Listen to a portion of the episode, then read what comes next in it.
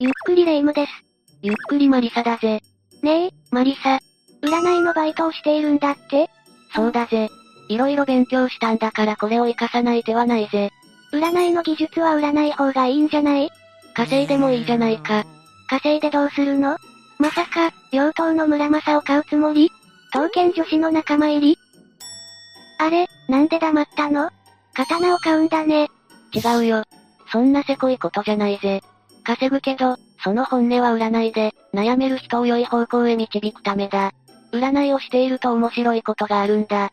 みんなが恐怖体験を話してくれるんだぜ。それ、面白そうね。今回は、本当にあった恐ろしすぎる心霊体験5選を解説するぜ。お断りしておくが、人名は全部 A とか B にするぜ。実名じゃやばいものね。それじゃあ早速スタートだ。第5位は水恐怖症だ。2011年3月11日に東日本大震災があった。しっかり覚えているわ。あの年に大学を卒業する予定になっていた A 君の話だ。就職も内定していて、あとは、3月の卒業式を待つだけだったんだ。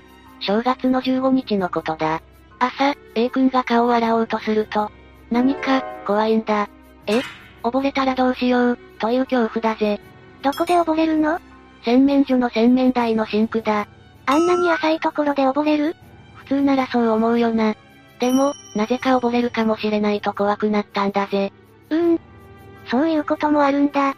その日から水が怖くなったんだぜ。水が一滴でもあれば溺れる原因になる。と、思うようになったんだ。学食で食事をしている時も、コップの水で溺れたらどうしよう、と思うんだ。コップの水でどうして溺れるの？水が鼻から肺に入ったら、と心配したんだ。普通ならギャグだよな。でも神経質になっているから笑い事じゃないんだぜ。それはそうね。そのうち首が押さえつけられるようになったんだ。どういうこと？洗面台のシンクに水を張って顔を洗おうとするだろう。そうすると後ろから誰かにシンクの水面に押さえつけられるようになったんだ。もちろん後ろには誰もいない。それって、怖い。それで必死に抵抗したんだ。結局、手に水をつけてくちゃくちゃと顔に当てるだけで、顔を洗ったことにしたんだ。お風呂はどうしたのかしら？もちろん湯船には入らない。ほんの少しシャワーを浴びるだけでごまかしていたんだぜ。そして2月になった。トイレや洗面所みたいに、水があるところには鏡があるだろう。そうね。蛇口からほんの少しだけ水を出してくちゃくちゃやって、ふと、鏡を見ると、と、どうしたの ?A 君の後ろに武将が立っていたんだ。源平の戦いに出てくるような、鎧と兜を身につけた武将だ。それ、なんなの ?A 君は凍りついた。後ろを見ることもできないんだ。わかるわ。そのうち武将の姿が、ふわー、と消えたんだぜ。怖いわあ、念のために言っておくけど、水が怖くなったことなどは誰にも話していないんだぜ。話しても、誰も信用してくれないわね。そしてこの頃、A 君は旅行の計画を立てたんだ。卒業旅行ということでな。A 君は乗り鉄なんだ。つまり、鉄道に乗るのが趣味なのね。そうだぜ。特にあまり知られていないローカル線が好きなんだ。いくつか候補をリストアップして、その一つに、陸前高田の大船渡線があった。東日本大震災の中心地だわ。そういうことだ。そして3月になったんだ。まだ、なぜか水が怖くて武将が見える。3月9日の朝だ。顔をくちゃくちゃしていて。はっと気がついた。大船渡線は海の近くで、他の候補地は山の中だ。海の近くに行くのはやばい。そして、A 君は大船渡線へ行くのを中止したんだ。そして、助かったのね。そうだぜ。水恐怖症もケロリと治ったんだ。次の第4位は妖刀の村正だ。おっと。霊夢は予知能力があるのか？ないわよ。あったら、さっさとラスベガスへ行って大富豪になっているわ。そうかもしれないな。これは B さんが体験した話だ。B さんはまだ若いけどスマホのアプリを開発して大成功したんだ。強運の持ち主でもあるんだろうな。すごい。そういう人いるのよね。お友達になれないかしら。タワマンのトップに住んで、フェラーリを買って芸能人を恋人にしていたんだぜ。そして、オークションで村正を買ったんだ。広いリビングの壁に目立つように飾ったんだぜ。村正は妖刀という評判じゃないなんだかやばい気がするわ。その通りなんだ。B さんは妙な夢を見るようになったんだぜ。夢の中で、B さんは、坂本龍馬になっているんだ。腰の刀は村正なのね。そうだ。祇園の街を歩いていると、向こうから新選組がやってくるんだ。そして切り合いになるのね。テレビの時代劇だわ。ちょっと違うところがあるんだ。テレビでは切るとバサって派手な音がして、切られた方はうわーと言って派手に倒れるだろ。テレビの演出よね。夢の中では本当に切るんだ。どこが違うの？派手な音はしないでスルッと村正が動いて、体が半分になるんだ。切られた方は声も出さずにその場に崩れ落ちる。周囲は血だらけ。怖いわ B さんは驚いて飛び起きたんだぜ。起きれば夢だと分かった。でも、いい気持ちはしないよな。この夢が一週間続いて次にエスカレートしたんだ。どういう風にエスカレートしたの？池田屋事件だ。新選組が池田屋にいた勤労の獅子たちを切った事件ね。そうだ、夢の中では、新選組が池田屋に入った時、そこにいた B さんの坂本龍馬が立ち向かったんだぜ。する、するっと村正が動いて、新選組は全滅したんだぜ。切り合いが終わって、周囲を見ると、切り刻まれた亡骸が山のようにあるんだ。生産だわ。さすがにこの夢は村正のせいじゃないか？と心配になったんだ。そして夢が極限までエスカレートした。これ以上エスカレートするのかしら ?B さんが鴨川の河原に立っているんだ。そこに新選組がやってくるんだ。村正でスルッと切る。また新選組が来る。スルッと切る。この繰り返しだ。新選組がどんどん出てくるんだぜ。10人、20人のオーダーじゃない。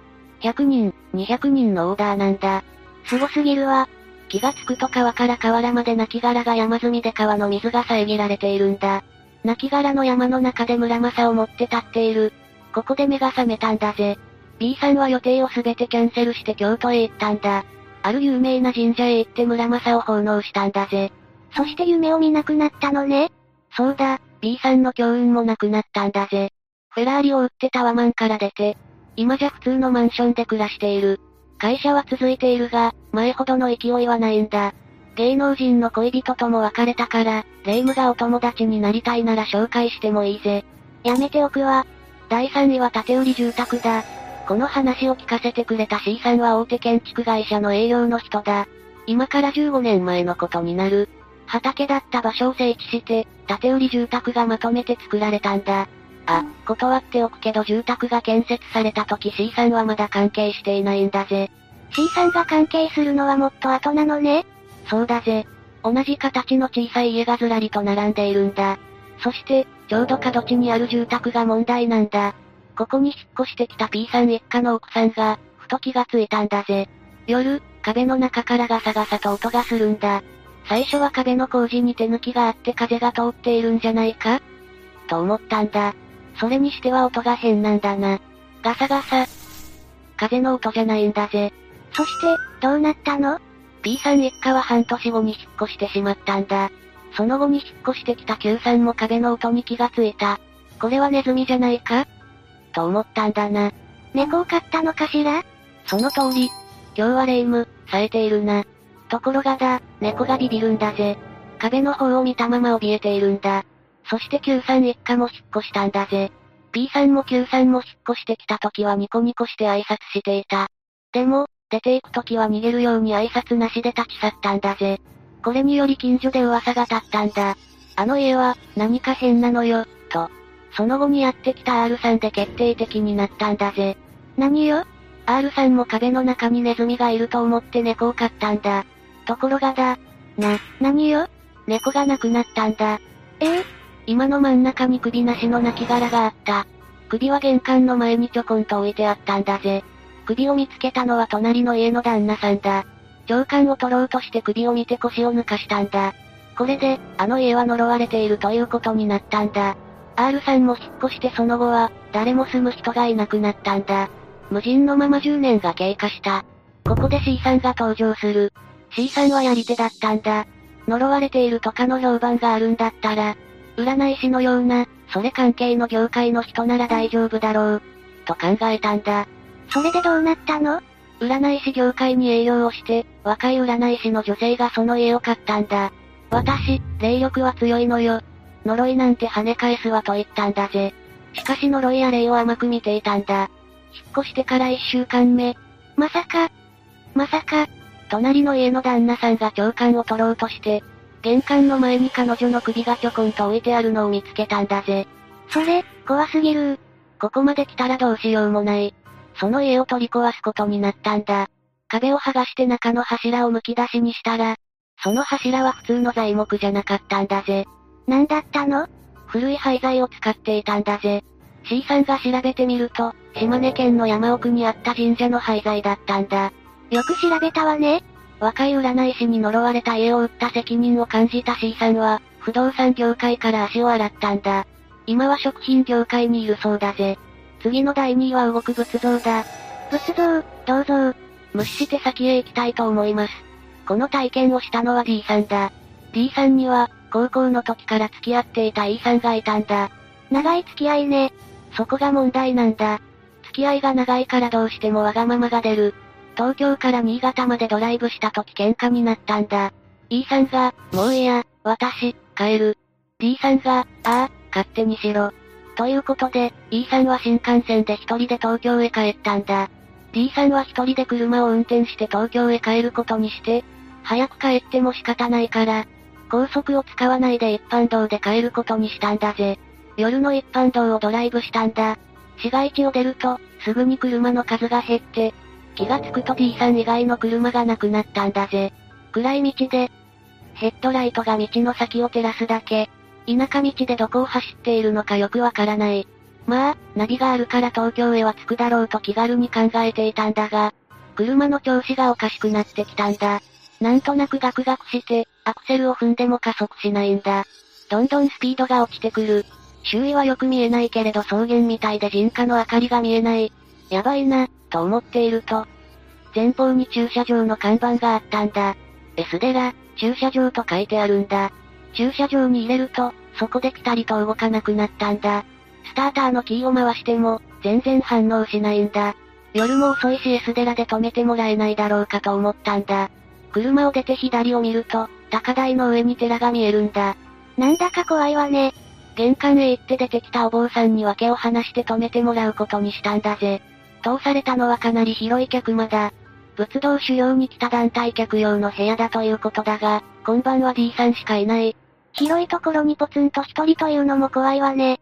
お坊さんが食事を持ってきてくれて、布団を敷いてくれて、あとは D さんが一人だけ。そこには仏像がたくさんあるんだ。どういうこと？部屋の床の間とか棚に小さい仏像がたくさん置いてあるんだ。骨董市みたいにたくさんあるんだぜ。D さんは仏像に囲まれて、眠れない。それはそうよね。そして、真夜中になった。怖いわドシ、ドシって音がするんだぜ。ええー、音は北側の本堂の方から聞こえてくる。言い忘れたけど部屋には S 寺のパンフレットが置いてあったんだ。暇つぶしにそれを見た D さんは寺の配置が分かった。D さんの寝ている部屋の北側に本堂があるんだ。そして、な、何よ。本尊の阿弥陀仏の写真もあった。つまりだ、本堂からどし、どしと歩いてくるとしたら阿弥陀仏しかないじゃないか。ひえ歩く音が廊下から部屋に近づいてくるんだ。D さんは縮み上がった。足音が、部屋の前で止まった。部屋の戸が開いた。阿弥陀仏が D さんを見て、彼は気絶したんだ。それで、どうなったの？気がついたら、朝になっていた。こんな寺にいられない。ということで、車に戻ってキーを回すと、エンジンがかかったんだぜ。一泊のお礼を書いたメモと1万円札2枚をクリップで挟んで、郵便受けに入れて猛スピードで S 寺を出たんだ。D さんは今でも阿弥陀仏の夢を見るそうだぜ。最後の第1位は暗い日曜日だ。レイム、暗い日曜日という曲を知っているか？知らない。説明してよ。1930年代にハンガリーで作られた曲だ。かなり暗い曲でこれを聴いていると自決したくなると評判の曲なんだ。それだけでなんか怖いわね。ネットで調べれば詳しくわかるけど、くれぐれも自己責任でやってくれ。とにかく呪われた歌なんだ。ここではその歌に呪われた人を紹介するぜ。E さんはアラサーの独身女性で仕事ができる人だったんだ。東京から名古屋の支社に移動になった。ワンルームマンションを借りて名古屋での生活が始まったんだぜ。そして、日曜日だ。どこからかピアノの音が聞こえてくるんだぜ。それが、暗い日曜日なのねそうだ、もちろんその曲は知らなかったんだぜ。なんとなく聞いていると、暗い曲なので、有名な作曲家のレクイエムかと思ったそうだぜ。レクイエムは亡くなった人のための曲だものね。そして次の日から仕事がうまくいかなくなったんだ。何をやってもちぐはぐになるんだ。もちろん、すぐに暗い日曜日と仕事の不調を結びつけたわけじゃない。後になって思い出してみると、ピアノの音を聞いてからなんだ。その曲は、それからも聞こえてきたのね。ピアノの音はしなくなったんだけど、別のところから聞こえるようになったんだぜ。別のところ？そうだ。夜、部屋へ帰ってくるだろう。テレビをつけっぱなしにして食事の用意をするんだ。そうすると、スピーカーから、それでは、ここでコマーシャルですという声がして、暗い日曜日が聞こえてくるんだぜ。ゆっくりしてテレビを見るとコマーシャルじゃないんだ。レストランへ入ると、心地よい BGM が、突然暗い日曜日になったり。なんなのそれ？怖すぎるわ。とうとう。仕事中も聞こえるようになったんだ。どういうこと？車内放送用のスピーカーから、暗い日曜日が聞こえるんだ。それとなく周囲の同僚に聞いてみると、音楽なんて聞こえませんよと答えるんだ。怖い。彼女だけに聞こえるんだわ。そして、決定的なことが起きたんだ。何？夜、布団に入ってちょうど眠りかけた時、スマホが明るくなって暗い日曜日が聞こえてきたんだぜ。それ、怖すぎる一睡もせずに夜明かして会社に休暇を連絡して、F さんのところへ相談に行ったんだ。F さん名古屋では霊感が強いと評判の占い師だ。F さんは彼女の姿を見て、話を聞いて、霊に取り憑かれていることがすぐに分かった。そして次のようにアドバイスしたんだ。何はともあれ、京都のある有名な神社へ行ってお祓いをしてもらいなさい。E さんは京都へ行ったのね？わからない。え ?E さんは、それっきり行方不明になっているんだ。ひえー。怖いわ今回の解説は以上だぜ。ねえマリサ、一緒に京都へ行かない？有名な神社へ行くのか？そうよ、なんだか怖くなったの。それもいいかもしれないな。お祓いをしてもらって湯豆腐でも食べるか？仏像も見ましょうよ。どうぞ。最後までご視聴ありがとうございました。